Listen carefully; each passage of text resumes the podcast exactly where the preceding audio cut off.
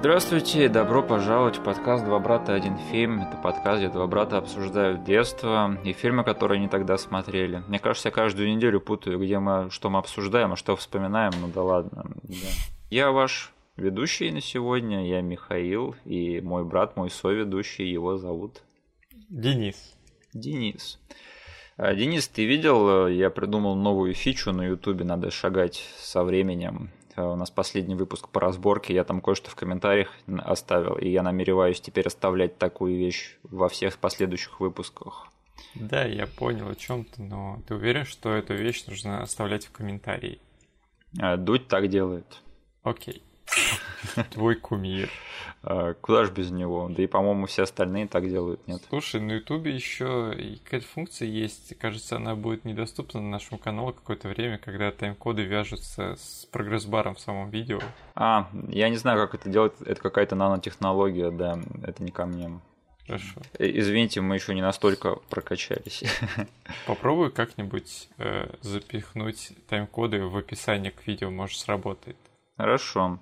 Ах да, и еще, если наши подписчики и слушатели хотят, чтобы у нашего канала был э, нормальный адрес, да, а не там набор всяких букв и цифр, то надо довести наш канал, по-моему, до тысячи подписок или да, что-то, что-то такое, да, поэтому, да, ребят, нам всем есть к чему стремиться.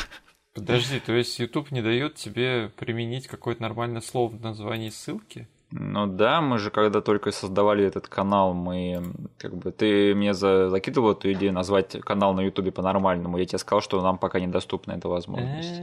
И там что-то барьер, то ли 100, то ли 1000, я забыл. Но, в общем, нам пока далеко до этого, да. Хорошо. Но так как у нас есть тайм-коды, то мы можем флудить в интро сколько хотим. Поэтому, если что, если вам не нравится, можете вот посмотреть в комментариях, да, и просто кликнуть на тот раздел, который вам будет интересен. Только не на кнопку закрыть видео, пожалуйста, не надо. Так, а, да, еще из автопа я бы хотел сказать, что видел, да, недавно вышел честный трейлер э, Звездного десанта. Да. И мои ребятки с Кринжанкиса сделали на него свой комментарий, и черт возьми, я слушал их, я прямо чувствовал, как хорошо они меня воспитали, потому что очень много из того, что они говорили, а, для меня это повторялось из нашего выпуска, из того, что мы с тобой говорили по поводу а этого Мы с тобой фильма. поступили мудро и сделали это первей. Да, да, мы не опередили Red Letter Media, да, но угу. этих мы точно опередили. Слушай, я прям сидел, поражался, офигеть. А как они меня воспитали и взрастили во мне этого критика, этот, вот этот, эту перспективу, да, вот, а, которая от них исходит вообще. Угу. Окей, а сегодня мы обсуждаем фильм «Бедазлд». Мы продолжаем Фрейзераму, да, у нас выпуск номер 4, и мы сегодня будем обсуждать фильм «Ослепленный желанием».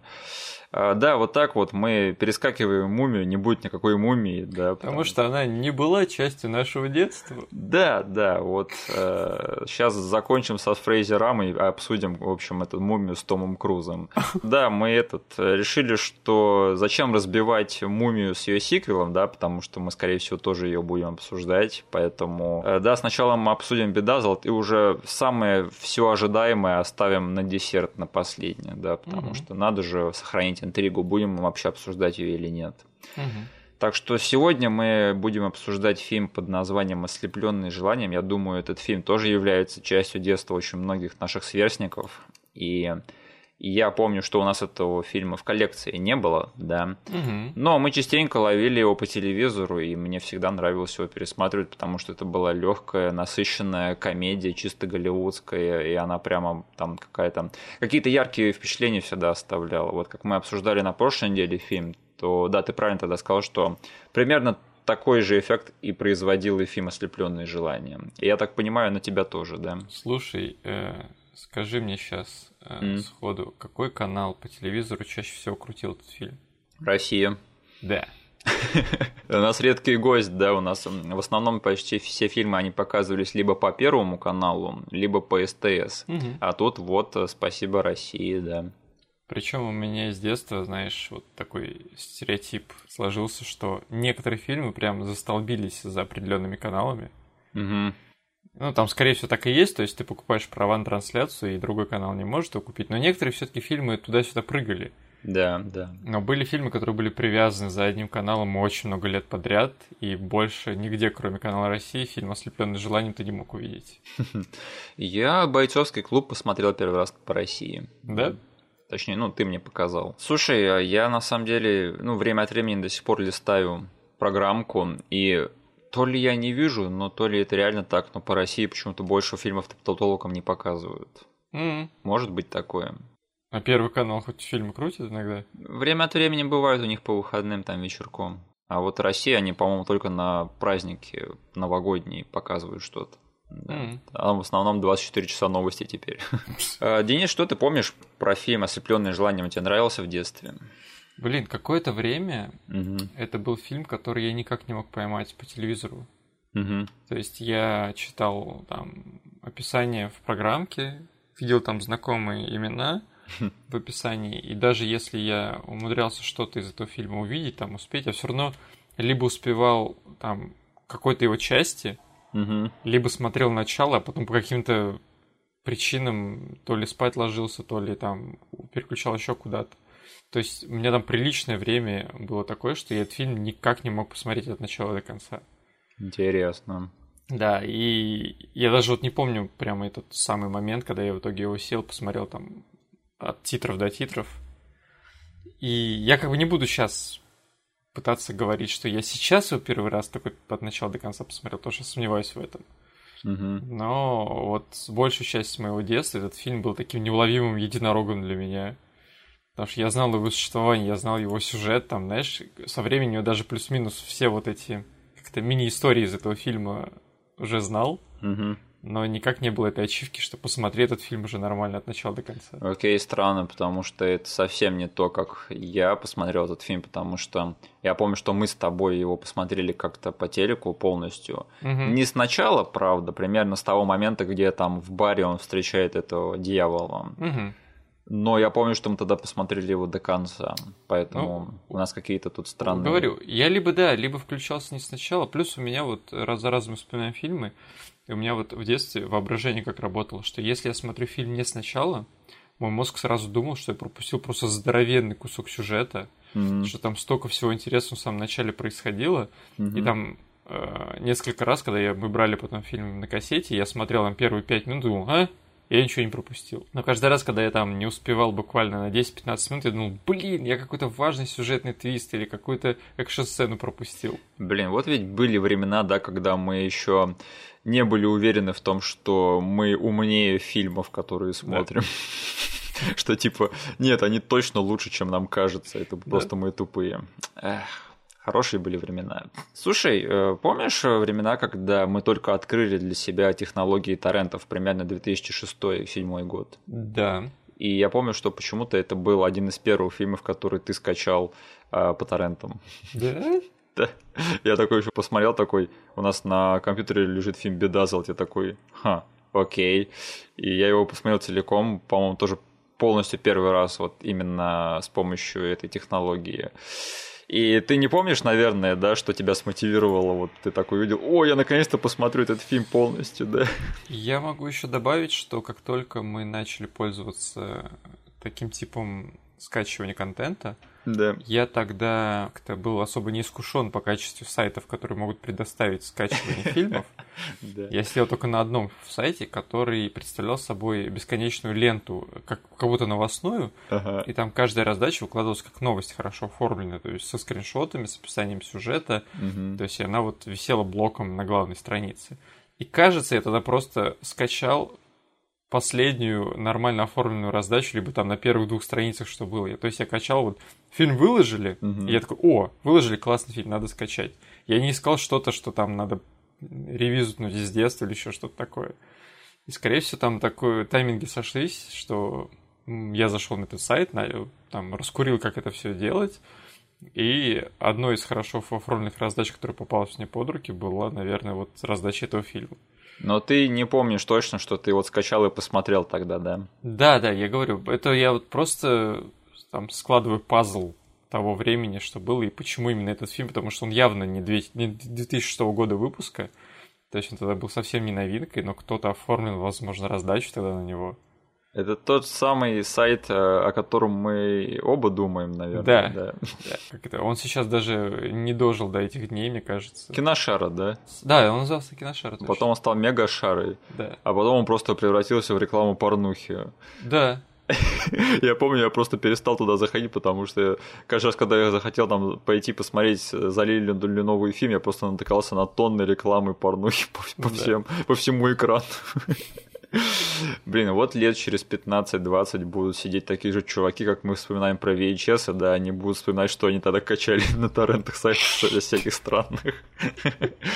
А еще лет через 15-20, когда стриминговые сервисы уйдут, да, в прошлое, будут сидеть люди и говорить, блин, помнишь, был Netflix, Hulu, да, вот это было, тема.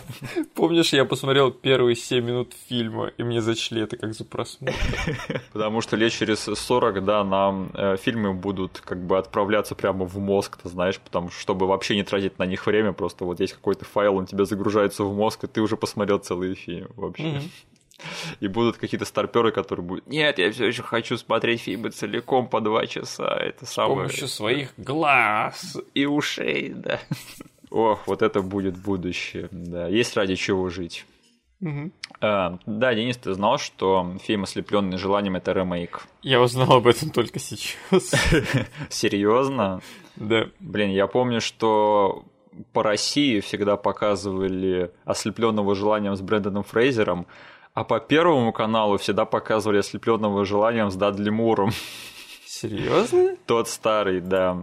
И я всегда такой смотрел в программке, такой, о, ослепленное желание. Я такой смотрю, а, это тот старый оригинал, странный, я не хочу его смотреть. Слушай, возможно, я видел в программке это название, да. смотрел в описании на год выпуска и думал, что как бы, ну, фильмы с одинаковым названием существуют. Угу. В общем, да, это как раз-таки было, была ситуация с ремейком и оригиналом, и я даже прошел экстра милю в подготовке к этому выпуску, и я попытался посмотреть оригинальный фильм 67 -го года. Слово попытался, все испортил, Миша.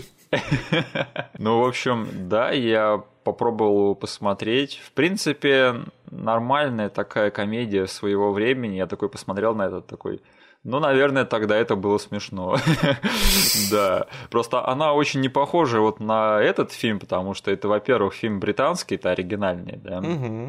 И он очень малобюджетный, он всего 600 тысяч стоил. Я не знаю, наверное, тогда много было, мало, я не совсем разбираюсь в экономике и инфляции, да. Но э, судя по тому, что я там увидел, я, я досмотрел не до конца, но это намного более сухая такая вещь, вот этот оригинальный mm-hmm. фильм. И да, вот в этом фильме новом, там дьявола играет Элизабет Херли, а в общем в старом фильме это мужик, и его играет Питер Кук. Угу. Но там есть, типа, э, один персонаж, которого тоже использовали похожим способом, как Элизабет Херлиф. Это Ракель Уэлч, типа какая-то секс-бомба своего времени. В рекламных целях, да, потому что на фильме появилась там буквально несколько минут, сыграла похоть. Стоп, откуда ты все это знаешь? Я тоже делаю ресерчи. Зачем? Это моя работа. Немножко. Это супер рандомно я обнаружил. Денис, ресерчи так не работают. Ну, слушай, э, возможно, через неделю, когда ты скинешь мне файл, я начну его слушать, и, короче, все эти слова, которые я сейчас сказал, будут твоим голосом сказаны.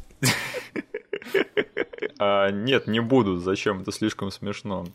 В общем, да, э, это Ракель Уэлч, она появляется в роли этой самой похоти mm-hmm. в сцене, которая не имеет вообще никакого отношения к основному сюжету того фильма. И этот, видимо, маскот настолько помог популяризировать тот старый фильм, что когда дело дошло до ремейка, да, они подумали, о, давайте мы из типа из горячей цыпочки сделаем типа дьявола, как бы это да. имеет смысл. Вот, пожалуйста. Кстати, вот я хотел сказать еще по поводу оригинала, что это вот шутка, где э, первое желание этого Элиота это что э, купи мне бургер, да, точнее, да. я хочу бургер. И она берет и отвозит его и покупает ему бургер за его же собственные деньги, да. Угу. Так вот, эта шутка, она прямиком из оригинала, и А-а-а. только там он попросил клубничный леденец или что-то типа того, да. Ну вот знаешь, вот в этой шутке есть что-то вот от сухой деливери именно англичан. Да, э, только проблема в том, что весь остальной ремейк Бедазалта, да, он вообще в другом стиле выполнен. Он вообще не английский. Да, я не понимаю, в чем тут было, была шутка, что типа брать эту шутку, но не брать все остальное. Ну ладно, сейчас мы поговорим поподробнее, да, что там с остальной частью фильма. Слушай, я всегда забываю, что этот фильм ты снял Гарольд Ремес. Да. У тебя как-то это отложено в подкорке, или я один такой, или нас У много? меня это всегда всплывает там на титрах, да, или когда mm-hmm. я просто открываю страницу, такой, блин, это же Гарольд Ремис снял, и я вспоминаю, что этот чувак, я, у меня как бы разом пачка фильмов подъезжает. Да. Вот с этим, потому что я сразу понимаю, что, о, да он же там вот вокруг нулевых, там плюс-минус несколько лет, все еще как бы был на плаву, снимал вот эти э, фильмы вроде ослепленный желанием, анализирую это, он тогда вроде э, как-то довольно хитовым был фильмом, у него даже сиквел потом выходил, кажется. Да, да. Вот, и я такой, блин, Гарольд Ремис это не просто олдскульный чел, он как бы еще наснимал в нулевых нормально. У меня сразу открывается поток вот этих вот комедий из 80-х, когда я слышу имя Гарольда Ремеса, да, что типа э, зверинец, охотники за привидениями, и вот все. Я такой, а, стоп, mm-hmm. где- где-то он снимался, где-то он только писал сценарий, а где-то он еще и режиссером выступал. Да. И слушай, как человек, который не вырос с фильмом «Гольф-клуб», который посмотрел его относительно недавно, и который э, равнодушно относится и канализирует это, и тем более канализирует то, я скажу, что «Ослепленные желаниями» — это, наверное, мой второй любимый фильм Гарольда Ремеса после «Дня сурка». Угу.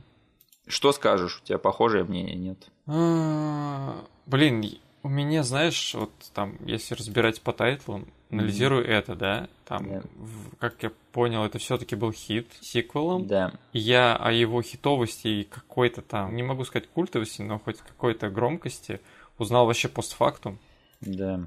Когда у нас там в, это, в коллекции появилась вторая часть этого фильма, в которой нет цифры 2, и, наверное, первый просмотр был у меня просто, я смотрел, как обычный оригинальный фильм. Символ хорошего сиквела, да, что его это можно смотреть как самодостаточный фильм. Да, да, и ведь сработало тогда, мы с тобой смотрели его, спокойно вообще понимали все, что там происходит. Поэтому с этим фильмом, там, самосоциализирует то, мне никогда ничего не будет связано. Потом, что у него еще есть? Так же, как и ты, я посмотрел все вот эти, знаешь, классические американские комедии 80-х супер поздно. Да. То есть у меня есть э, определенное место для охотников за привидениями, просто потому что, блин, это та картина, которая дошла через там за океан до нас и достучалась в нужное время. Но он ее не снял, да. Да, он там участвовал, то есть у меня просто он связан с, с этой картиной, но вот со всем остальным, да, то есть, ну, День сурка, это, наверное, топовый топ. Это один из моих любимых фильмов, наверное, да. Да, анализируя вообще все остальные его фильмы, я, наверное, соглашусь с тобой, что «Ослепленный желаниями» это все-таки второй в этом списке. Но знаешь, разрыв между вот Днем Сурка и всем остальным, что он сделал в качестве да, режиссера, да. он просто гигантский. На самом деле, анализируя это и анализируя то, это был тот момент, когда карьера Роберта Де Ниро начала э, клонить в комедию, да, и mm-hmm. я помню, там была такая история, что он в конце 90-х снялся в ряде очень средних картин специально, чтобы все гонорары с этих фильмов отдать на благотворительность. Mm-hmm. И таким образом он снялся в «Анализируй это», в знакомстве с родителями, угу. в том фильме с Эдди Мерфи, я не помню, как он называется. И, в общем, с тех пор Роберт Де Ниро уже не был прежним. Блин, у него в фильмографии есть фильм с Эдди Мерфи. У него в фильмографии есть подводная братва Денис. Это затянувшаяся пародия на мафиозные фильмы с акулами. Кто-то подумал, что это будет смешно. И еще такой коммент рандомный, да. чисто от того, как по-дурацки мозг работает. Знаешь, из-за того, что вот Шайка Лейка, которая была ответственна за охотников за привидениями, она у меня в какой-то один такой клубок в свое время свелась. А можно я тебе помогу оформить, да, давай. как они называются? Давай. Это, короче, ребята, которые вышли из журнала National Lampoon. Да. Угу, и да. SNL породили да. они тоже. Да. да, и вот именно тот выпуск SNL, да, который, который они ответственны, они mm-hmm. вот в один такой мидбол для меня в свое время слились. Да. И было два, три, четыре имени, которые я думал, что как бы иногда даже в детстве путал просто их. И благодаря этому я там, не знаю, наверное, три целых года своей жизни я, наверное, думал, что Гарольд Ремис снял в свое время эволюцию. Просто потому, что там снял Айван Райтман. Да, да. Я когда сейчас смотрел этого Бедазлта, да, там же одну из второстепенных ролей играет этот Орландо Джонс. Да. Который играл в эволюции. Я такой да. на секунду такой, стоп, эволюцию же снял а, стоп, тот был Айвен Райтман такой. Это, видимо, просто какое-то странное связующее звено все, всего этого Орландо Джонс. Просто помнишь, кто еще камео в эволюции исполнил? Дэн Эйкройд. Дэн Эйкройд. И поэтому да. вот этот весь клубок в детстве меня так дико конфузило. Я думал, да, да, точно, это тот чувак, который снял еще Bedazzled. Да. Но эволюция это просто вообще такая отчаянная попытка Айвана Райтмана э, снова сесть в седло, да, и воскресить дух охотников за привидениями угу. С Дэвидом Духовный вместо Билла Мюррея. Ну, наверное, этот кастинг имел смысл в конце 90-х, я не знаю. Единственный, кто в этом фильме на своем месте, это Шон Уильям Скотт. Вот точно. О, да. Чувак затащил, да. Как айсберг в океане.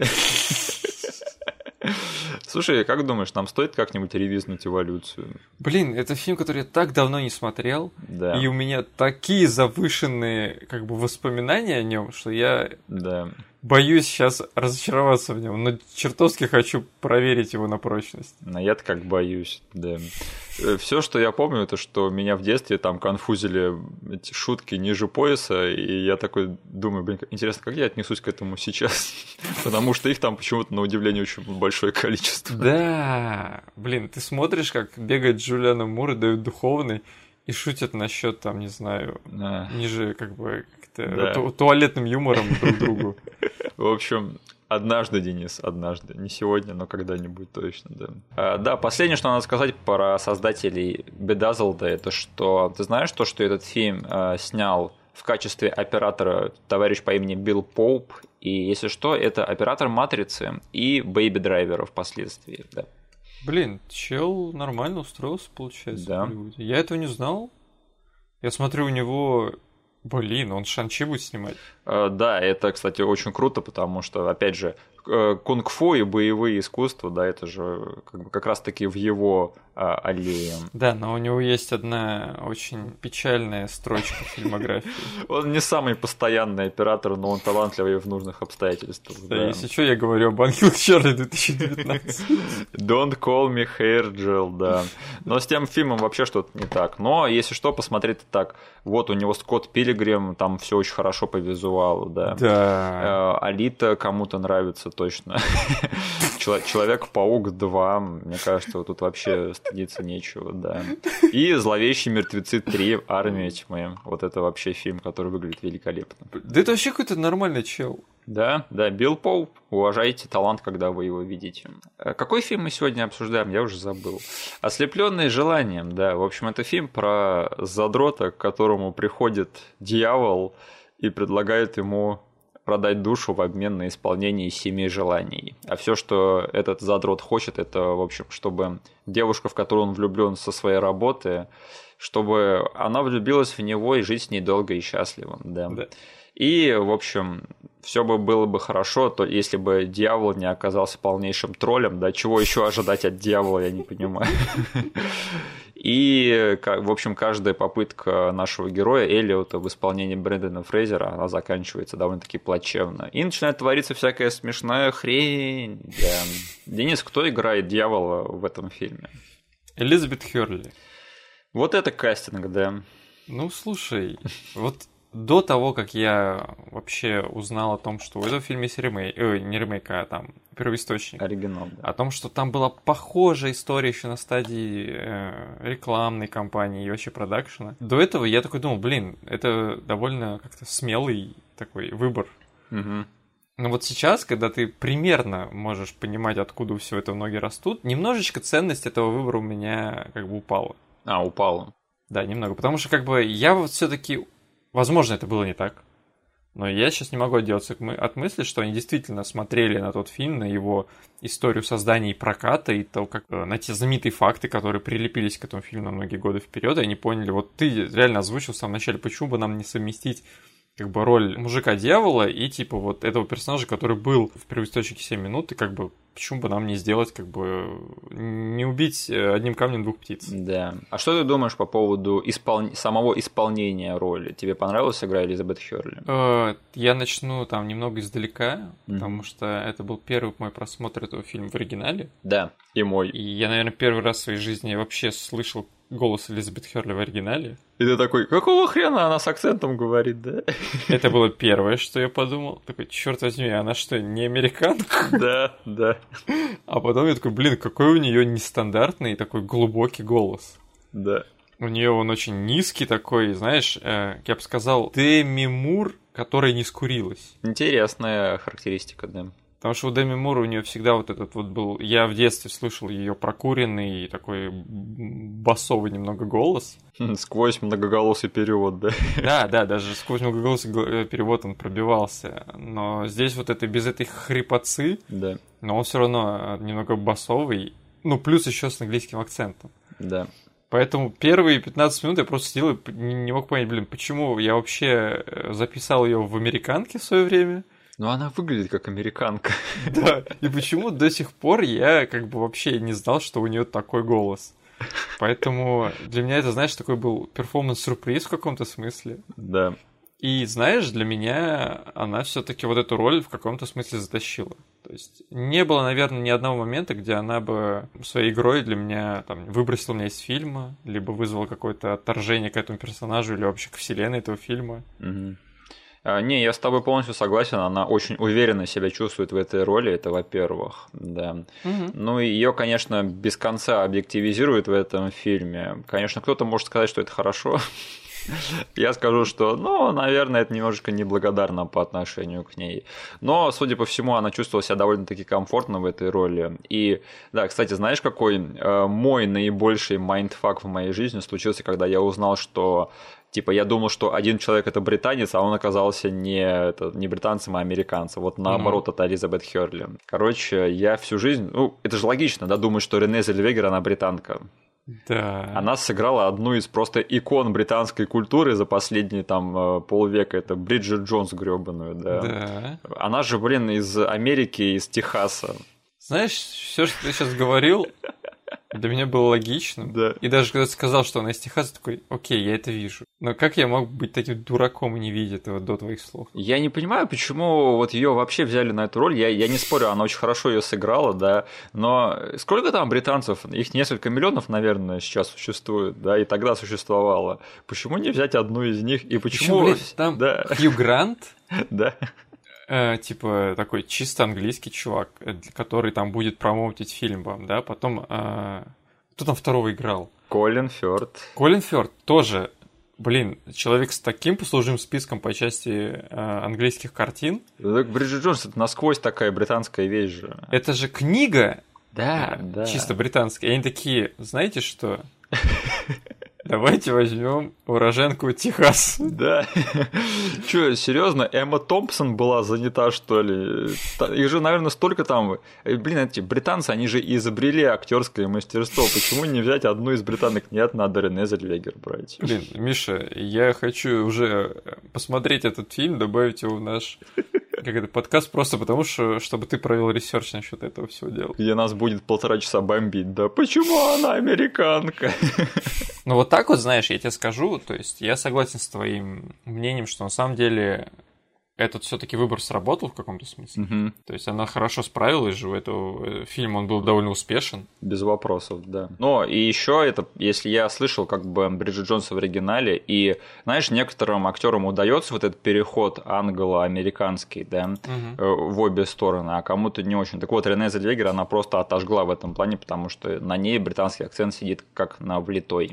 Блин, надо будет послушать. Да. А знаешь, что актрису, как ее зовут, господи, Эмоджин Пуц? Да. а, которая в «Ночи страха» играла, да. да. Вот она одна из тех, кто хуже всего дается вот этот переход, потому что она британка, и когда она играет американок, это выглядит очень плохо. Точнее, не выглядит, это слышится очень плохо. То есть, когда ее заставляют спрятать этот акцент, да? Да, да. Я вот недавно смотрел этот новый сериал с Марком Руффало, где он играет близнецов от HBO новый. Угу. И там э, Имаджин Путс, она играет одну из второстепенных ролей. И я смотрел этот сериал в оригинале, я такой, Господи, что она несет? Даже я, как чувак, который вообще далек от этой культуры, да, и для меня английский, американский языки это не родные вообще ни разу. Даже я сидел такой, слушал, блин, над этой бедной девочкой сейчас точно угорают как бы все сериальные кинокритики Америки. Да. Блин, я сейчас еще один майндфаковый факт о Бриджит Джонс. Ты знаешь, что Рене Зельвегер на Оскар номинировала за этот фильм? Чего? Да, я, я думал, ну, Золотой глобус логично, но я смотрю, Оскар 2002 год, лучшая женская роль. Это проблематично, ребят, нужно репрезентовать британских людей достойно. Что вам мало британских людей на свете, что за бред вообще? Блин, видимо, это и правда хороший фильм. Слушай, я его помню как хороший фильм. Не, это хороший фильм, в отличие от его сиквелов, да.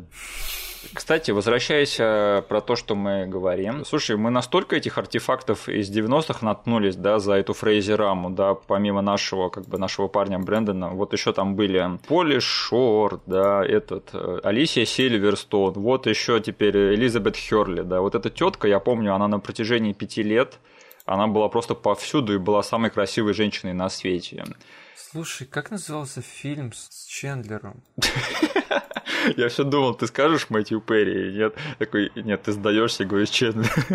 Мэтью Перри, мошенники. Да, что-то там а, с Сарой связанное название, что-то такое. Serving Sarah. Да, помогая Саре или как-то так. Короче, вот этот фильм Bedazzled и а, Мошенники – это, в общем, последний вздох карьеры Элизабет Херли, точнее, пика ее карьеры, потому что она тут там еще снимается, да, но не совсем так, как в начале 2000-х. Просто я сейчас себя таким-то поголовым чувствую, потому что, знаешь, вот э, я для себя с сюрпризом обнаружил, что Элизабет Херли, оказывается, она англичанка, с английским акцентом говорит. Да. И все детство у меня, как бы, знаешь, за спиной или где-нибудь рядом со мной был здоровенный такой знак, который мне должен был подсказать это, да? Это фильм Остин Пауэрс.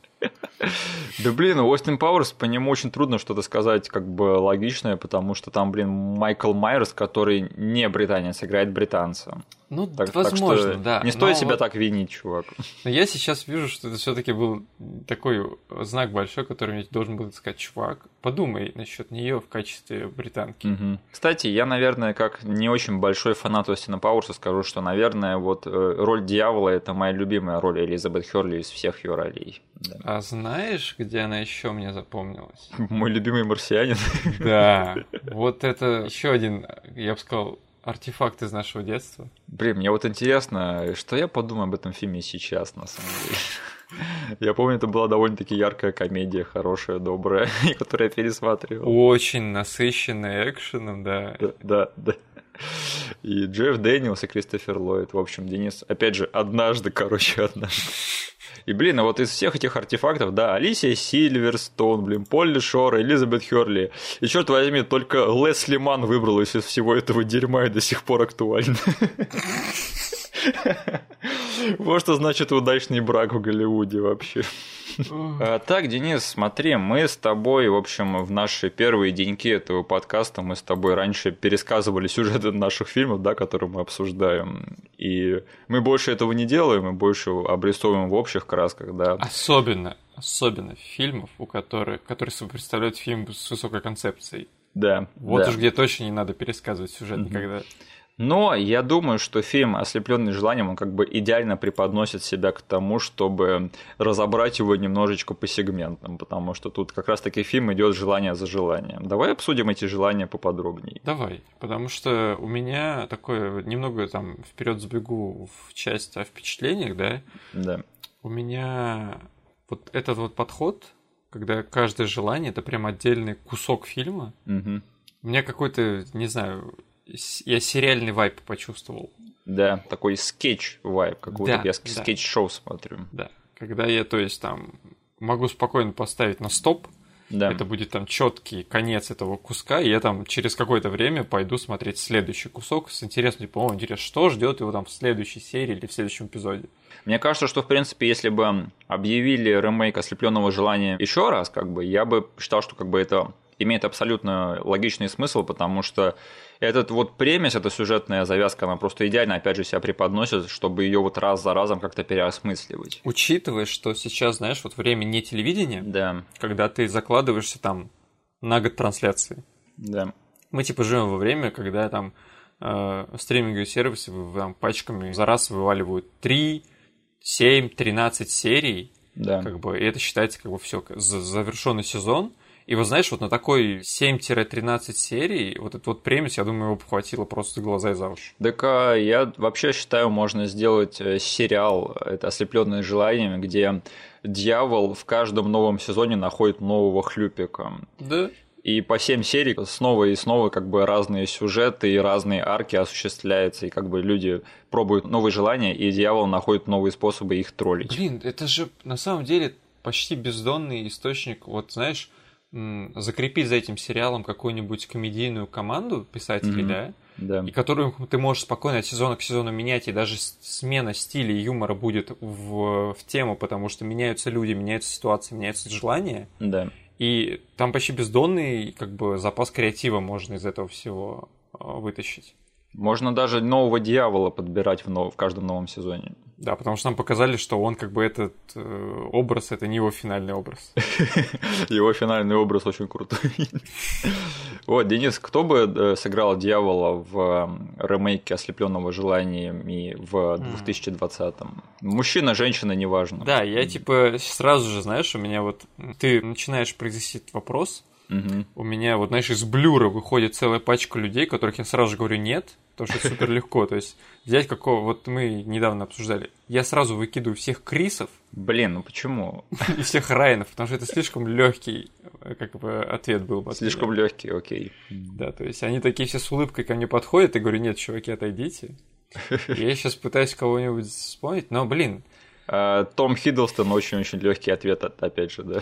Мне очень хочется увидеть там это тоже кто-то сочтет очень банальным вариантом, но мне почему-то вот рандомно всплыл Бенедикт Камбер... Камбербэтч. Да. Вот я просто хочу его увидеть, знаешь, с рогами. Да, злого. да. Но это опять же очень похоже на оригинальный фильм, потому что там дьявол да. был таким утонченным джентльменом. Да, да, да.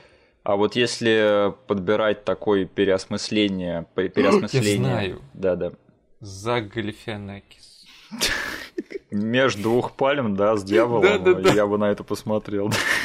Да, но если подбирать переосмысление вот образа Элизабет Херли, то я не знаю, кто сейчас считается красивой женщиной. Я что-то немножечко не совсем в тренде на этот счет.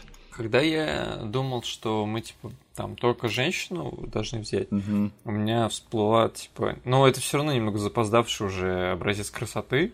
Да. Это Скарлетт Джоханссон. Ну, блин, я ее считал самой красивой женщиной на свете 10 лет назад. Именно, понимаешь? это запоздало немножечко. Кто там сейчас? Я не знаю. Тесса Томпсон какая-нибудь, нет?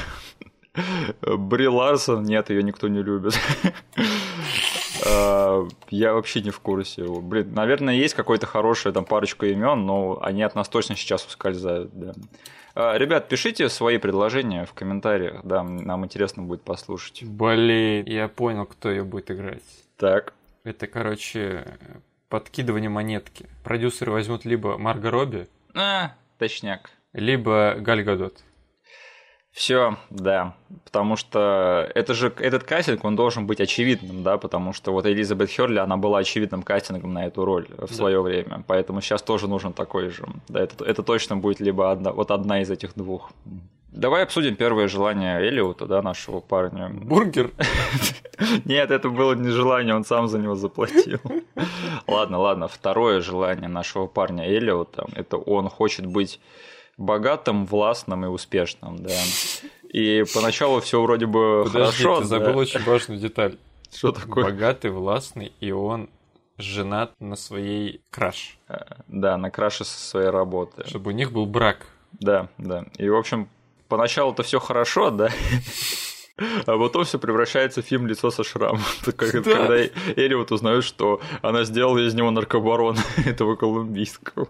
Это, это смешной панчлайн, я скажу так. И мне понравилось, что там вот во второй половине этот фильм довольно-таки убедительно превратился в криминальный боевик, такой полушутливый, да, но все таки да. Я прямо, у меня такое ощущение было, что я посмотрю каких-нибудь этих солдат неудач, у меня на секундочку была да. такая ассоциация. А, но я весь этот отрывок сидел и думал, блин, они все носят латино-фейсы сейчас. Да. Блин, особенно, ну, то есть я хочу сказать про такой э, раннинг гэг через вообще весь фильм.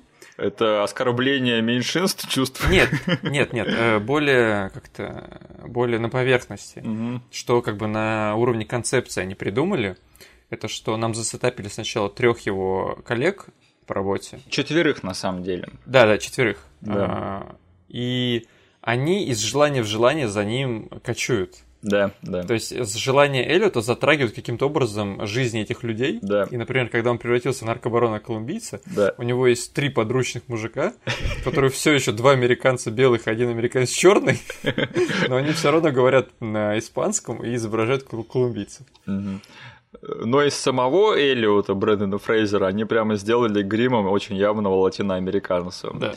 И, ох, как же этому фильму везет, что его сейчас никто не вспоминает, потому что это не очень хорошо сейчас смотрится, да?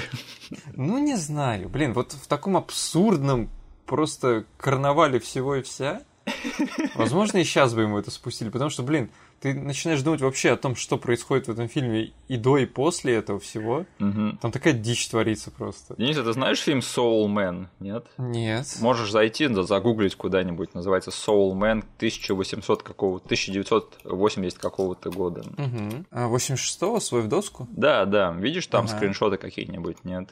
Сейчас посмотрю. Да. О. Ты можешь такое защищать, как бы под соусом того, что ну это комедия, это как бы тут дурка и все все такое. Я не смотрел этот фильм. В общем, наверное, не сможешь. Просто скажи, что не сможешь. Да, я, я доверяю твоему мнению, скажу, что да, я не смогу такое защищать. Да, поэтому тут очень тонкая грань, и я бы на самом деле все равно сказал, что вот эта проблематичная тема по поводу латинофейса в Бедазлите, она mm-hmm. проблематичная. Да, не надо так. Не стоит так больше делать, пожалуйста, mm-hmm. в ремейке с Марго Робби.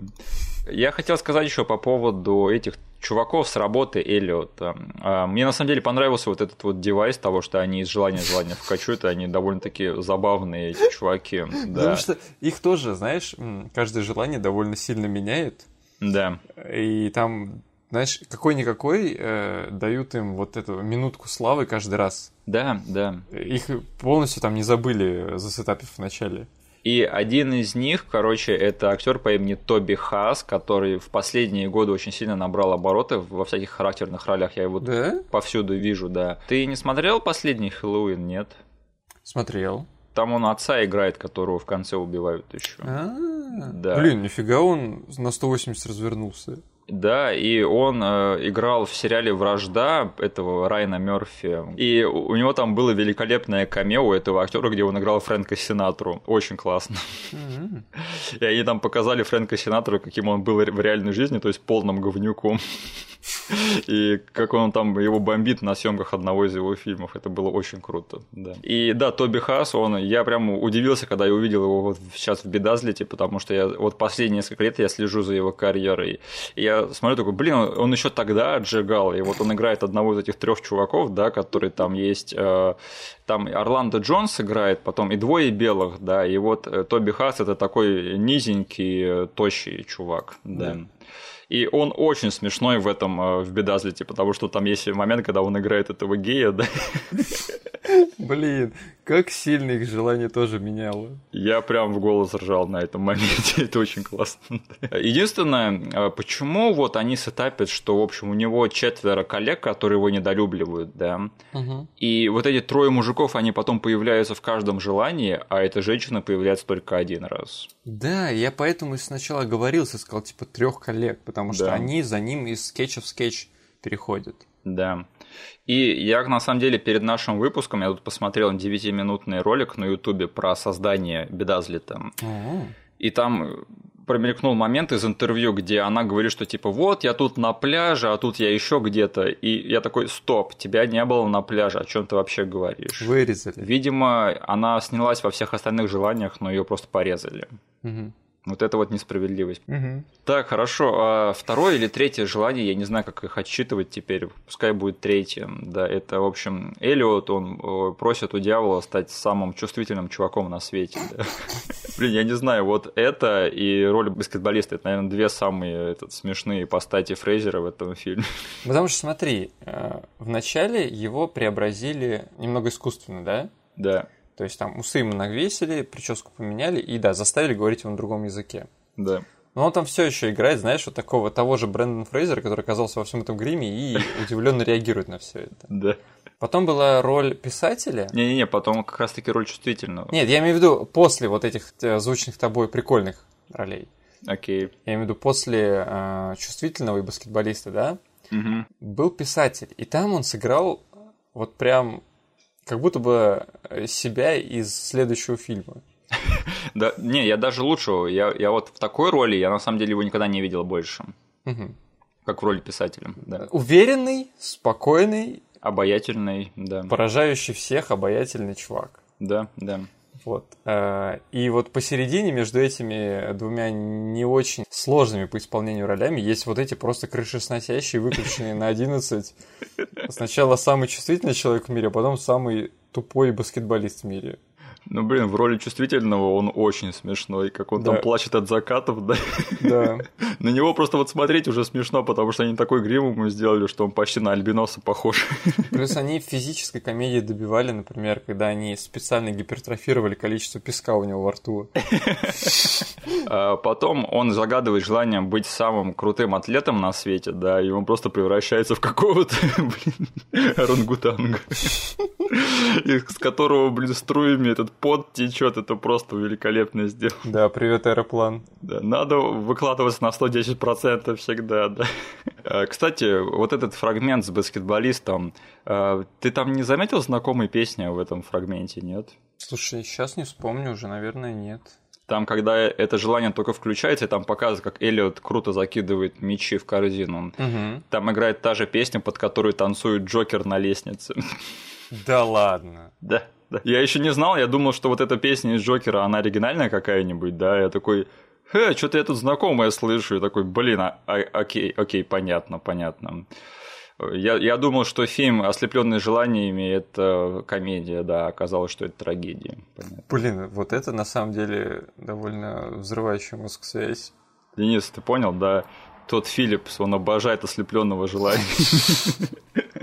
Все, все сходится, все признаки на лицо. Да. В общем, этот фрагмент с баскетболистом тоже очень смешной. Единственное, там панчлайн это, что в этом желании оказывается, что у Элита очень маленький болт, и как бы он из-за этого хочет э, вернуть это желание обратно. Да. Ну, серьезно.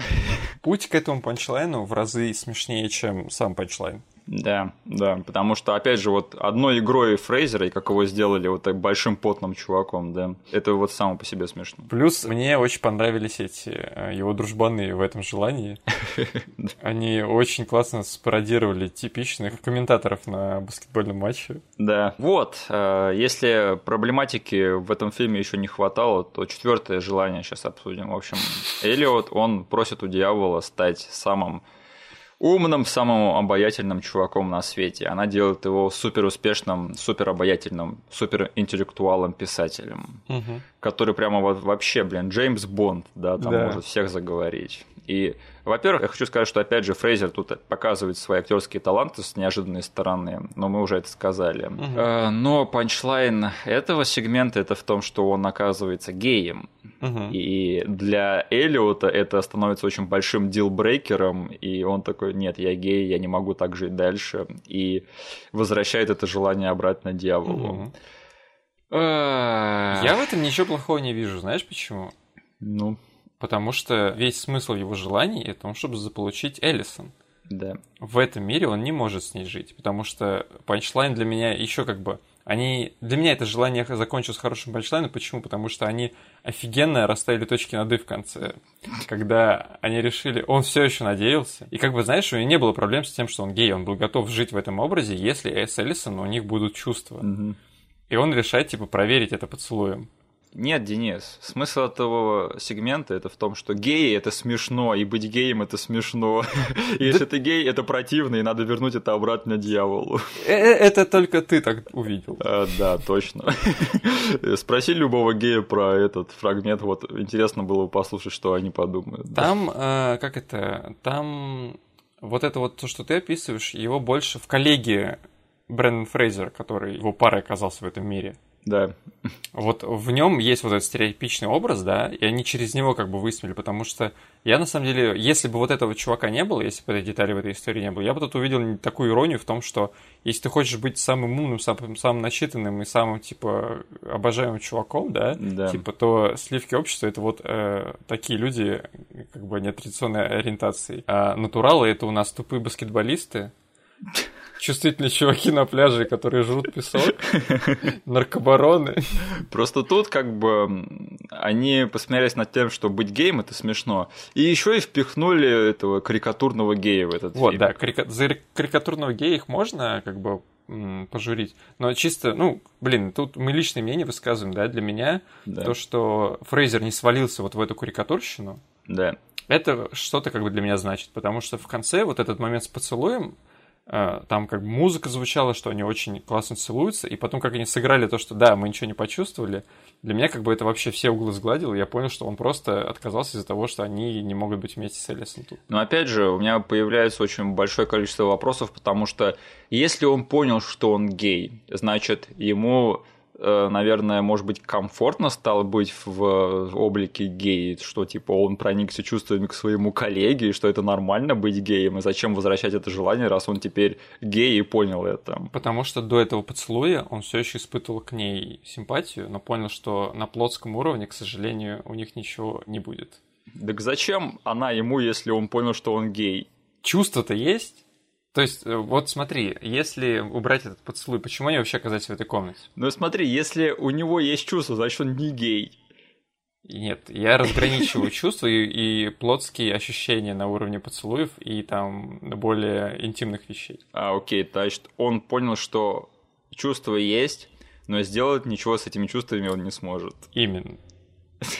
Потому что я считаю, как бы тут это Э, он, он понял, что отношения без плотской близости его не устроят. Mm. Так, э, этот фильм написали трое чуваков, значит, Питер Толлан, Харри Тремис и Ларри Гелберт. Вот, пожалуйста, э, трое белых мужиков в конце 90-х, которые думают, что они разбираются в психологии геев. Да. Ох, ладно. Единственное, последнее, что я скажу насчет этого фрагмента, это что там очень забавный момент, когда, в общем, он пытается убедить Элисон в том, что он не гей, и этот его коллега перебивает, и он ему говорит «Shut bitch!» Вот это смешно, да, это смешно. Еще там этот же был момент, он спросил его про а, состав, актерский состав какого-то фильма, да? Или мюзикла, что-то такое. Мюзикла, да. Да. И он из него автоматом полез весь состав да, этого мюзикла. Да. Ох, в общем, а пятое желание или шестое, это, в общем, Фрейзер и, точнее, Эллиот, он хочет стать президентом, сделать что-то для других людей, да, он становится более там благородным. И, и дьявол делает его Авраамом Линкольном. В тот самый вечер, когда Авраама Линкольна убили. Вот это, вот, вот это смешно. Я, кстати, я когда смотрел этот фильм в детстве, на меня это произвело даже какой-то образовательный эффект. Опять же, mm-hmm. образовательные эффекты от фильмов со Фрейзером, да, этот, э, у нас взрыв из прошлого был, мы там тоже узнали про холодную войну. Да, единственное, что у меня еще в детстве такое небольшое разочарование было от того, что этот сегмент, он самый короткий. Угу. То есть он... Есть такой, за... да. Он типа только залетел сразу же на, этом, на этой пьесе. Да. И сразу же полез за пейджером, и там перед выстрелом он его нажал. Но это же имеет смысл немножечко ускориться к концу, чтобы фильм уже как бы накаляется, да. и, и арка Эллиота, она накаляется, поэтому... Реалистично вставить семь равноценных и э, по длительности одинаковых и насыщенных кусков, это сложновато в полуторачасовой фильм. Да, да. А, Денис, ты знал то, что, оказывается, в этом фильме есть одно удаленное желание, которое пересняли? Теперь я об этом знаю, я сегодня об этом узнал. А ты видел его, нет? Нет. То есть его даже можно посмотреть где-то? Оно есть на Ютубе, вы можете Ого. пойти посмотреть Bedazzled Deleted Scenes, да. И, в общем, а, в этом желании, которое было вместо... Его заменили на Линкольна как раз таки. Они ускорились к концу, и частично из-за того, что это пришлось переснять, да. И, в общем, в том желании а, Эллиот загадывал стать рок-звездой. И там следовала сцена, где они с этой... Как ее? Эллисон, да? Да. Они становятся типа Сидом и Нэнси. И они там во время концерта их группы наркотиками, в общем, ширяются, занимаются сексом публично и, в общем, творят всякий трэш. Блин. Да, единственное, я не уловил, э, чем заканчивается там, потому что там все обрывается как-то. Но я такой смотрю, да, это совсем не подходит по стилистике остального фильма. Да. Там какой-то совсем излишний черный юмор, излишне там все как графически так показано, все. Прием наркотиков, я вообще не понимаю, о чем они думали. Э, но, в общем, они, я думаю, все правильно сделали и взяли, заменили это на фрагмент с Линкольном. Да. Угу. Окей, а давай, Денис, тогда поговорим про наш самый главный пункт в подкасте в, в рамках этого марафона. Денис, что ты думаешь про нашего парня Брэндона в этом фильме? Смотри, если не затрагивать вообще все детали которые вообще нужно затрагивать при обсуждении фильма, а только сконцентрироваться на исполнителе главной роли и его актерской игре. То есть я считаю, что тут она прошла самую жесткую проверку, наверное. Угу. Потому что ему нужно было в рамках одного пол- полного метра, то есть показывать очень разные перформансы. Угу. И на бумаге звучит довольно сложно. Но что в детстве, что сейчас, я вижу, что, блин, Брэндон Фрейзер, не знаю, как-то супер easy по всему этому прошелся. Да. То есть, как будто бы вообще... То есть, я плюс для меня еще есть один образ, который вне этих желаний. Я вот эту вот шутку, она очень мимолетная, но в детстве она для меня была самым большим highlight ом этого фильма, потому что, кажется, на ней я понял, что именно вот такой юмор мне нравится больше всего. Это когда он с длинными волосами, Фабио. Когда он с длинными волосами, и когда это изображение, оно не мое, да. Брэндон Фрейзер просто уговаривает самого себя подписать этот контракт, да. и он просто молча изображает типа, подпись на воздухе рисуя. Вот знаешь, это было сыграно так и да. снято, что, блин, оно вот достучалось до меня в детстве. Этот вот, вот это вот его махание рукой в воздухе, оно да. через э, все детство и через как бы юность мою прошло со мной. И, блин, это доказывается, что, блин, наш парень Брэндон, не зря он все-таки стал предметом нашего марафона. Да. И, черт возьми, он раз за разом доказывает, что он все-таки могет. Я, блин, вообще такие какие-то флешбеки испытал по поводу этого Джорджа из джунглей, потому что такой, о, Брэндон Фрейзер с длинными волосами играет секси дикаря, я такой, отлично. Да. А, мне тоже запомнился этот момент, я тоже в детстве ржал над ним, и сейчас тоже хорошо поржал, даже записал, чтобы обсудить его отдельно. И по поводу остальной его роли, блин, я не знаю, нам еще предстоит обсудить э, Рико О'Коннелла, да, но, блин, мне кажется, что вот Бедазлд это самая сочная роль Фрейзера подавно из всех, что я видел, потому что, опять же, ему тут столько приходится всего на себя нацепить и столько всяких амплуа разных попробовать, я прямо впечатлился. Для меня еще, знаешь, что ценно? Что он смешной во всех этих ипостасях. Это да, это мы mm-hmm. типа обсудили тоже поверх. Но для меня ценно, что, смотри, он заходит в этот фильм э, э персонажем там техподдержки. Ну, такой dork. Да, и в конце он должен закончить фильм этим же человеком, то есть не на образе на каком-то своем, да, который ему дьявол опять же подарил. Да. Он типа должен этот персонаж э, набраться какого-то самоуверенности, да, ну пройти какую-никакую арку даже в рамках такого придурковатого фильма. Да, да. И у него это получается. Да, он показывает эту арку, то, что вот этот experience, он из него делает такого чувака, который понимает, что как бы ничего ему на голову не свалится, да, надо все делать самому. И, и это видно в, в том, как он играет вот этого же персонажа в начале фильма и в конце. Блин, вот он когда, знаешь, для меня он таким этим э, спойлером к мумии выступал да. в момент, когда он взял своего коллегу за грудки. Да, да. Я такой, блин, Рико Хоннелл, уйди со съемочной площадки. Но на тот момент, когда этот фильм выходил, это был уже не спойлер к да, мумии. Да, да, да. Я имею в виду в рамках нашего подкаста. Да, да. Еще я скажу, что я вообще был довольно скептичен, когда я начинал смотреть этот фильм, потому что я-то так помнил, что вот он в первой трети этого фильма, ну, не в первой трети, а вот в сетапе, да, когда там только завязка этого сюжета происходит. Я так думал, что он будет играть примерно то же самое, что он играл в «Взрыве из прошлого», да, такого вежливого, такого чувака, как будто бы взрослый ребенок, да. Угу. И я такой, блин, я сейчас буду докапываться к тому, блин, почему его не любят коллеги, да, как такого чувака можно не любить. И вот сама игра Фрейзера и его поведение вот в первой трети этого фильма, она вообще никаких вопросов у меня не оставила по поводу того, э, кем является этот чувак и почему его, э, его так недолюбливают его коллеги. Потому что я вот реально, я знаю таких людей в реальной жизни, и он идеально вот преподнес это вот своей актерской игрой, что типа он реально сыграл такого откровенного просто чмырдяй. Ну, согласись, это все-таки роль странноватого чувака, но который да. он еще до этого в своем типа арсенале не имел. Не да, показывал да. нам именно вот такой перформанс. По крайней мере, с того, что мы видели. Да, да, да. Ну, в рамках вот нашей фрейзерамы. Угу. Это, наверное, были еще те времена, когда Фрейзера заставляли проходить прослушивание, да, поэтому его не просто так взяли на такую роль. Угу. Да, и свою арку он тоже показывает, что вот эту эволюцию, при, при том, что ему приходится отыгрывать вот эту вот арку в пробелах между сегментами, да, угу. и чтобы она в конце концов имела смысл. Это тоже довольно-таки хитрое дело, и Фрейзеру это удалось. Поэтому я думаю, мы продолжаем вот этот вот лейтмотив того, что мы э, находим все больше и больше уважения к таланту этого актера, да. И, блин, слава богу, мы на самом деле все это затеяли, потому что, да. блин, для меня он всегда был очень приятным чуваком из моего детства, да? Да, да. Но всех этих деталей я в голове не держал никогда. Да, вот нюансы, они, к сожалению, куда-то просочились и ускользнули. Да. Плюс я там в прошлом подкасте я немного забыл упомянуть, но все-таки у меня там в рамках семьи идет все-таки вечная битва а я забываю спросить, да, как там у Насти наш метаконтекст. Да, да за место Брэндона в нашей семье и отношения. То есть э, я там немножко расскажу тогда сразу про впечатление после взрыва из прошлого. То есть э, на тот момент взрыв из прошлого зашел ей больше всего.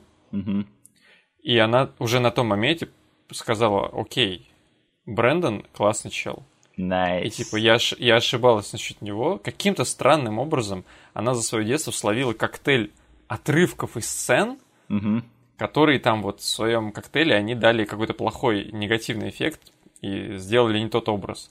Но вот даже те три первых фильма, которые мы посмотрели в рамках этого марафона, угу. они уже изменили мнение человека по поводу этого актера. И она уже сказала, блин, а он там вообще классный, на самом деле. Он, он тащит. И вот фильм «Взрыв из прошлого», он был тогда типа хайлайтом. Из всей фильмографии я почему-то не рассчитывал именно на взрыв из прошлого. Ну ладно, хорошо. Потом мы посмотрели «Ослеплен желаниями», как бы в общем, впечатление фильма я там по чуть-чуть позже выскажу, но вот сейчас, если на Брэндоне сконцентрироваться, угу. она все еще как бы считает, что он хороший актер.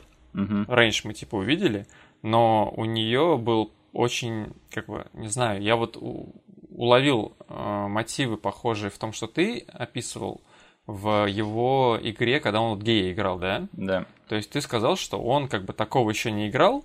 Да. И Настя мне сразу после этого фильма сказала, есть ли у него еще роли как вот этого персонажа? Она такая сказала, блин, почему он тогда не стал играть какого-нибудь Джеймса Бонда? Угу. То есть вот в нем было это. Да, да. И, возможно, это была бы, знаешь, вот спасательная палочка для него. Угу. Он мог трансформироваться в образ такого чувака, потому что вот человек со стороны увидел это в нем угу. и сказал, типа, блин, почему вот таких фильмов с ним не выходило в этом образе, когда он, знаешь, просто умный, уверенный в себе, и, знаешь, там, готов чуть ли... Помнишь фильм «Правдивая ложь» с этим, с э, Шварценеггером, да? Конечно, да. Вот, и Фрейзер тут был похож вот на такого спасителя мира, который из подполья работает. Ну, Джеймс Бонд, грубо говоря. Да, да. И мне кажется, вот в этом возможное будущее у него было, но как-то не срослось, в нем не увидели этого, фиг знает. Он не захотел.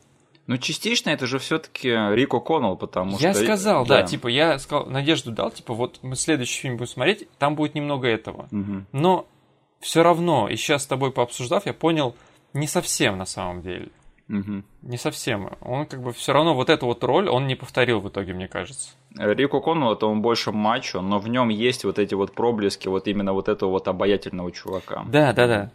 А вот э, именно роль такого интеллектуального, э, харизматичного чувака, э, на моей памяти, к сожалению, его. Да, я типа такой нет. порывался вспомнить какие-то фильмы более-менее современные, которые смотрел. Типа, мне очень понравилось «Путешествие к центру Земли», но там совсем другой он. Я даже этот э, «Чернильное сердце» посмотрел все время. Он тоже совсем другой там. Ох, мы еще будем обсуждать вкратце эти фильмы, да, в будущем. Ну, с Фрейзером случилось, опять же, поговорим про его будущее, что было после всех этих фильмов, да. Ты э, знал или, может быть, слышал, что мы его сфатали в Марвел, да, на какую-нибудь роль, да? А ты знаешь то, что он одно время в начале нулевых серьезно рассматривался на роль Супермена? Mm. То есть это примерно в тот момент, когда уже начали ходить потуги в сторону сингеровской версии или где-то, или раньше? Это еще была не сингеровская версия, но в итоге она превратилась в нее. То есть это примерно год 2002-2003, где-то так. Угу. И я скажу так, что раньше я бы подумал, типа, да ну нафиг.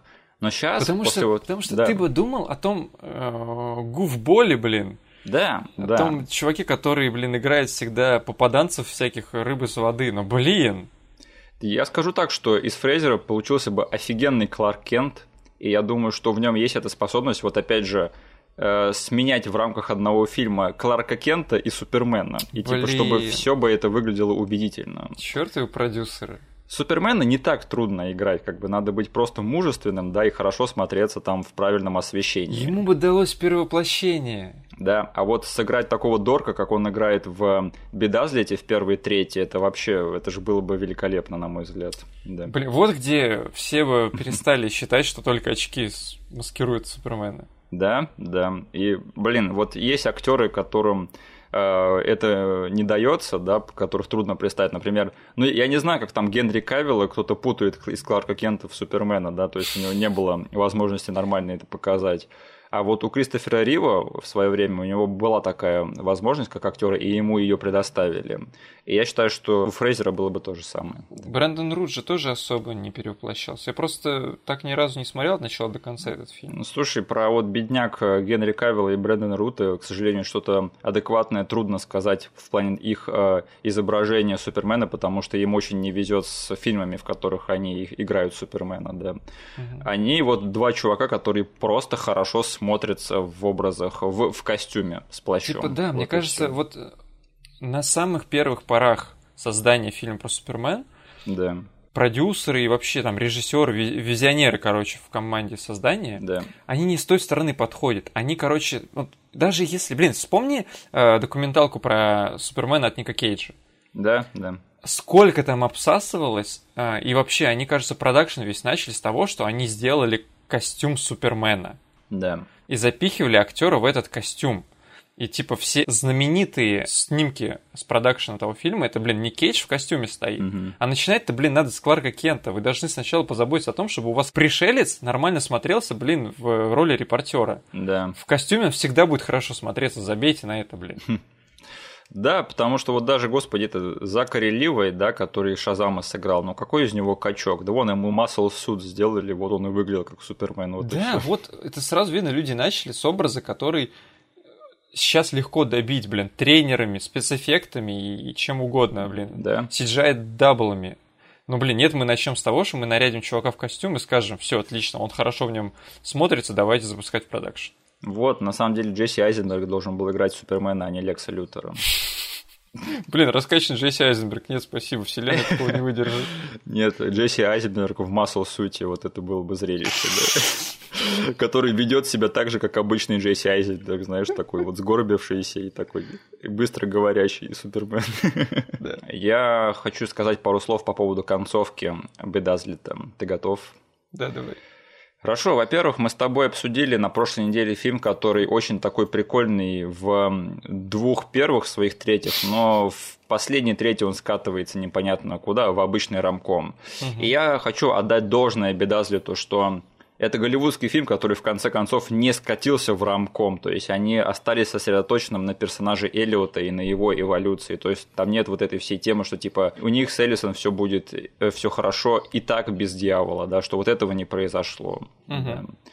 Но в итоге все разрешается тем, что я, короче, с большим удивлением вынес для себя эту мысль, но чем больше я о ней думаю, тем больше и больше она имеет смысл. А, я считаю, что в фильме «Ослепленный желанием» одна из худших концовок, что я видел в своей жизни в любом фильме. А, смотри, я примерно понял, о чем ты. Я сейчас попробую, типа, угадать. Да, попробуй вынести, о чем я говорю. Да, да вот, типа, со сошлись ли у нас мысли с тобой? Смотри, то есть, где фильм, для меня казался, вот как ты описывал, блин, я такой, ну, офигеть, они сейчас очень элегантно избавились вообще от всех дурных концов, которые вот маячили на горизонте, да, у этого фильма. Да, да. В один момент я такой смотрю, блин, офигеть, они научили нашего персонажа отпускать. Да. Типа свыкнуться с мыслью, что, блин, чувак, там весь мир не сошелся клином вот на этой девушке. Она нифига не идеальна, так потому что у них отношения даже были не да. здоровые. Он был да. просто ей одержим, потому что она ему нравилась внешне, он там видел ее издалека несколько лет. Все. Да, и типа они смогли нам показать, чувак, смотри, она типа не одна единственная. Ты как бы ее даже увидел в разных ипостасях и понял, что, блин, ты ее нифига не знал. И то, что ты ей был одержим, ты был одержим образом, который ты сам себе придумал. Да. И этот фильм был вот настолько близок к тому, чтобы быть гениальным по части концовки. Да. И в этот момент я уже сидел такой, блин, вы такие молодцы. Вот там вот момент, когда он едет на велике, да, вот там надо было заканчивать фильм. Именно. Да. Но что они делают? Какой-то сумасшедший придурок залетел, скорее всего, в комнату к сценаристам. Да. Либо, мне кажется, там, не знаю, тестовые показы, насколько могут на такие вещи влиять. Да. Они вводят Эллисон второй раз в этот фильм под видом второго человека. Которая как бы другой человек, но ее играет та же самая актриса. Да, и он сразу же в нее втрескивается. Да. И нам показывают, что с ней почему-то у него все сложится. Я вот не понимаю, что произошло, типа, может быть, это это типа, как вот они по ходу фильма все менялись, да, в разных желаниях. И в конце она тоже как-то поменялась, или кто-то исполнил желание. Это бред. Это бред. Что, это, это просто бредятина, в которой не имеет смысла разбираться. Но она мне так подпортила, и я даже смотрю такой, Ребят, ну у вас же все вот было просто, у вас была синица в руке, точнее журавль в руке, и вы променяли его на гребаную синицу. Короче, единственное, как я могу себе там попытаться объяснить, это то, что раз за разом с тобой проговариваем такую мысль, что все равно как бы, фильм сделан для того, чтобы заработать деньги. Да. И у него там в продакшн-компании всегда есть люди, которые там все меряют цифрами, формулами и прочим. И мне кажется, что кто-то посчитал, либо они там каким-то исследованием подтвердили, что, блин, если у нас в конце главный герой не уйдет со второй половинкой в закат, угу. мы типа прося- сядем в лужу. И таланта или времени, либо ресурсов не хватило, как элегантно сделать концовку такой, где и нас с тобой это устроит, и главный герой пойдет в закат с своей второй половинкой. Я же считаю, что тут вообще не нужно было этого делать. Блин, фильм идеально закончился за 5 минут до титров. Да. И на самом деле, вот опять же, на тему э, клише в кино, которые я люблю меньше всего, точнее, больше всего ненавижу. Одно из них это когда э, в конце фильма главный герой понимает, что у него с его как бы главным любовным интересом не судьба, но тут же появляется ей замена. То есть... Ой, я знаю, о каком фильме можно так подумать еще. Я думаю, нам всем пришел в голову один и тот же фильм сейчас, нет? Давай, подожди. Я уже начал сомневаться. Я Раз, думаю, 500 два, дней лета. 500 дней лета, да. да. То есть там он весь фильм влюблен в Саммер, а в конце встречает Отом. А? А? Поняли? It?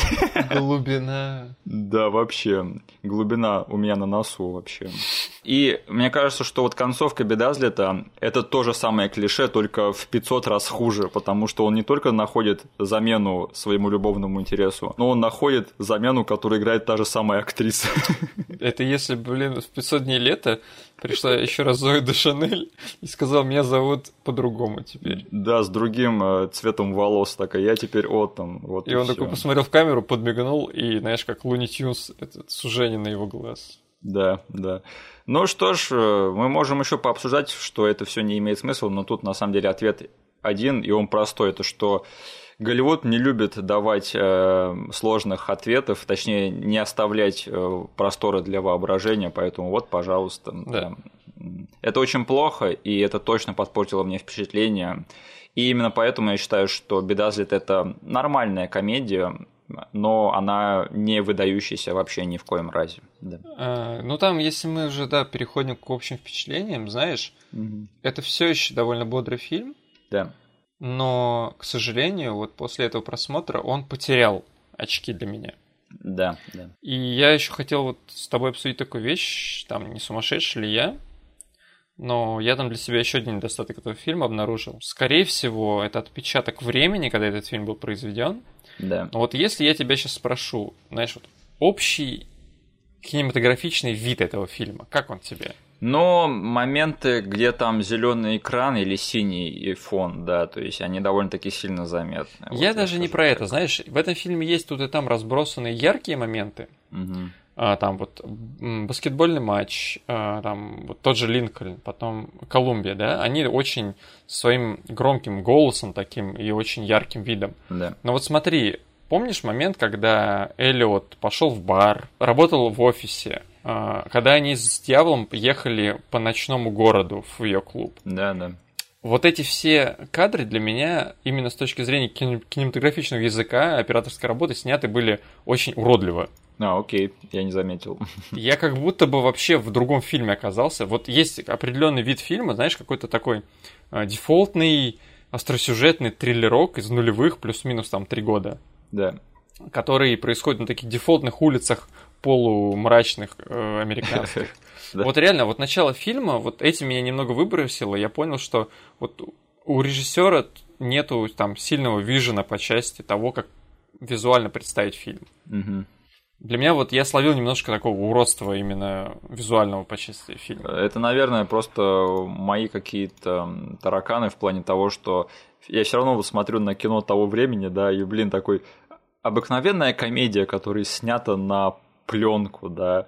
Я такой, блин, похоже на настоящий фильм. Я просто сейчас смотрю вот какие-то новые комедии, которые на Netflix выходят, да. И там все такое чистое, стерильное, как бы похоже да. на видео с Ютуба. Да. А тут я смотрю, нет, блин, похоже на настоящий фильм, который показывали в кинотеатрах, который я смотрел в детстве. По крайней мере, за этот счет, как бы, я, наверное, не обращаю внимания на всякие там мелочи, как ты, да.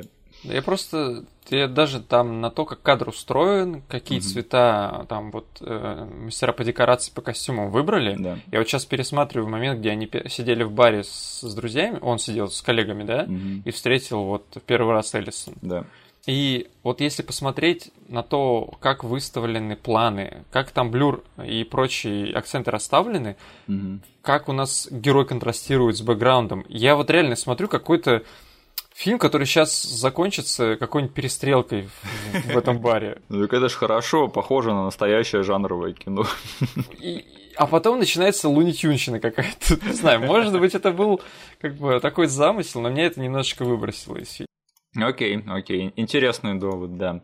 Меня на самом деле немножечко выбросило другое, и я не знаю, может быть, это только я заметил опять же, но мне показалось, или в этом фильме очень-очень много переозвучки. Да? Ты не заметил? Это только я? Только особенности моего рипа? Слушай, ну, я сразу скажу, что для меня Элизабет Херли весь фильм звучал, как будто ее кто-то переозвучил. Но мы выяснили, что это не так. Ну, в смысле, мне, у меня было такое ощущение, как будто бы это она сама себя переозвучила, А-а-а. и там не совсем все совпадало, да. Окей, возможно. Хотя, что мне говорить, да, видели переозвучку в моем фильме? Мне вообще стоит помолчать сейчас. Да. И ты, наверное, не узнал чувака, который играет Бога в этом фильме. А, я такой смотрел на него. Да. Посмотрел такой на Настю, и Настя такая, знакомый чувак. Я знал, что Настя должна его узнать, да. Короче, это же Гейбриэл Кэссиус, да, который э, исполнитель одной из главных ролей в фильме «Нежить» с Каспером Вандином. Точно. Он там играет главного этого чувака с квартала, да, который становится помощником Ван Хельсинга. Да. Э, вот у чувака диапазон, да, чувак с квартала и бог. Блин, я его вспомнил, по какому фильму я его знаю. Я же не смотрел «Нежить» все свое детство. Так. Я смотрел «Черного пса» все свое детство. Черный. А, этот с Патриком Суэйзи? Да. Это, это он там? Э, чувак, который сопровождал его. Окей, у меня есть фантомные воспоминания по поводу там одного черного товарища в том фильме. Да. Окей. Кстати, Черный пес. Нет, мы никогда не обсудим этот фильм. Он какой-то странный и душный. Окей, Денис, ты будешь пересматривать Бедазлита? Слушай, наверное, нет. Угу. Потому что в этом фильме достаточно много все-таки каких-никаких минусов для меня. Угу. Спустя четыре выпуска я могу сказать, что на самом деле самый слабый образец Окей. Я скажу, что для меня самый слабый был все-таки калифорниец, и для меня mm-hmm. это третий самый слабый. Mm-hmm. Но этот фильм довольно-таки легкий и яркий. Я почему-то подозреваю, что, не знаю, ли там через 5-10 мне точно захочется его пересмотреть, потому что это будет очень легко сделать, как бы в плане эмоциональной Блин, нагрузки. Я немного да. лукавлю, потому что на самом деле это тот фильм, который легче остальных пересматривать кусками. Да, да. И типа, если я захочу какой-нибудь скетч из этого фильма пересмотреть, то, наверное, я буду виновен в этом, да. И этот фильм, опять же, постоянно крутит по телеку, мне будет трудно его не пересмотреть в ближайшие там годы, да. Так что хочу я того или нет, но я, наверное, буду пересматривать Бедазли. Окей, тогда переходим к финальной части нашего подкаста. А, кое-кто попросил нас э, делать э, выпуск по ранеткам каждый год. Я, в принципе, за... Может быть, в один из следующих годов мы такие посмотрим серию, где будут гребаные ранетки. Мы найдем ее наконец. Мы найдем ее. А, Настя назвала нас мажорами. Но в каком-то смысле, да, я, наверное, соглашусь, потому что с кассетами в детстве у нас и правда все было довольно-таки хорошо, да. Блин, я узнал у Насти, как в ее семье появлялись вот эти кассеты, у которых нет обложки. Так. И там жесть какая история. Я понял, что мы действительно были мажорами. Короче, ты помнишь дом вот э, Вольгина? Было дело. Вот, там, короче, был очень предприимчивый чувак, который в эру VHS и кабельного телевидения транслировал один кабельный канал на весь дом и брал деньги Ого. с людей. Вот это 90-е вообще, самое да. 90-е, что я слышал в своей жизни. Вот. И так как э, этот чувак был на короткой ноге с отцом Насти, угу. у них была подписка плюс. Когда после просмотра какого-то фильма по кабельному каналу они могли сделать такой, такую заявку этому чуваку, э, принести ему пустую кассету, ага. купленную, типа, просто в любом видеомагазине, да, там, на 180 минут, да. и попросить там записать определенные фильмы ему, его на, эти, на эту кассету. И так постепенно их библиотека полнилась этими фильмами, потому что этот чувак э, с ретранслятора перезаписывал э, фильмы на эти VHS. -ки. Блин, слушай, на что только люди не шли ради удовольствия, да, тогда? Да, и знаешь, типа вот после этой истории, потому что Настя тоже, она как бы узнала это у своей мамы. Да. По после нашего подкаста. И она сейчас задает очень большие вопросы к вкусу по кинематографии у своих родителей. Потому что она сейчас вспоминает вот эту свою библиотеку этих фильмов. Господи, как вы вообще выбирали эти фильмы? Ну, скорее всего, на обум, да, что там прикольное да? просто, что да, да, интересно да. выглядит, потому что тогда мне надо просто отвлечься от всего, что происходит, я просто хочу окунуться во что-то другое. Да. Ох, мне это больно все слышать, и да, что можно сказать, я как-то э, проникаюсь прямо благодарностью за то, что у нас с тобой как бы с кассетами и правда все было более-менее хорошо в детстве. Да, мы могли засмотреть одну кассету первого удара да. до такого состояния, что она чуть ли не рвалась и потом просто попросить купить вторую. Да, и я еще говнился, типа, блин, я хочу от заката до рассвета на кассете в своем доме, а не только ловить его по телеку. Дайте мне сейчас же, купите мне эту кассету. Так, хорошо, тогда, если все, то на следующей неделе, в общем, кажется, кое-кто не на той стороне реки. Это, конечно, да. немножечко странновато, что мы здоровенным спойлером проговорили это еще в начале подкаста. Ну да ладно. Да, может быть, кто-то вообще не в курсе, что происходит, поэтому для, не, для него это будет интересным намеком. Но мы наконец-то доберемся до этого фильма, наверное, который очень многие ждали весь наш подкаст, точнее, весь этот марафон, да. И, кстати, мы записываем этот э, выпуск, мы еще даже не выложили первый эпизод Фрейзерамы, поэтому мы вообще не в курсе, какая там была реакция на всю, всю эту затею. Может быть, у нас уже два подписчика на Ютубе и после этого все делаем. Два подписчика, это мы с тобой, что ли? Ну да, администратор. Понятно. Но, если что, а, оно того уже стоило, по крайней мере, в моем представлении. Наш следующий выпуск точно вернет нам всех потерянных подписчиков. Вот так вот. Угу. Ладненько, спасибо, что нас слушали, и услышимся в следующий раз. Да, до свидания. Всем пока.